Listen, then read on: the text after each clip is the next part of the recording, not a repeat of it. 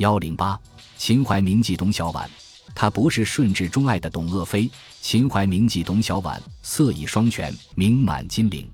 她与复社中的书生茂香及茂皮匠一见钟情，双双遁迹杭州，结成夫妻。顺治二年，清兵攻陷杭州，董小宛被掳掠，献给清世祖顺治皇帝。顺治帝对董小宛恩宠有加，未过多久，董小宛就被封为淑妃，为六宫粉黛第一美人。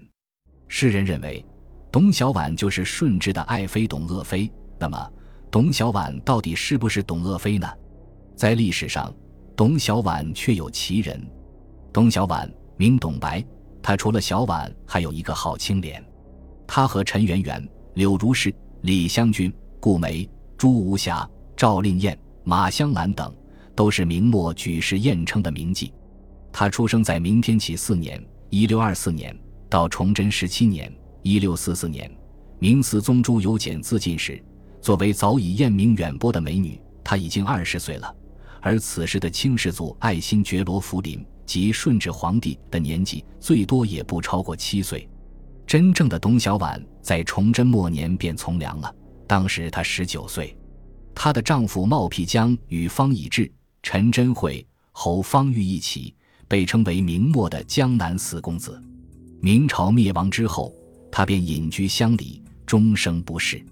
然而，董小宛红颜薄命，一六五五年，一代名妓死在水慧园影梅庵家中。董小宛嫁给冒辟疆后，两人生死与共，没有分开过。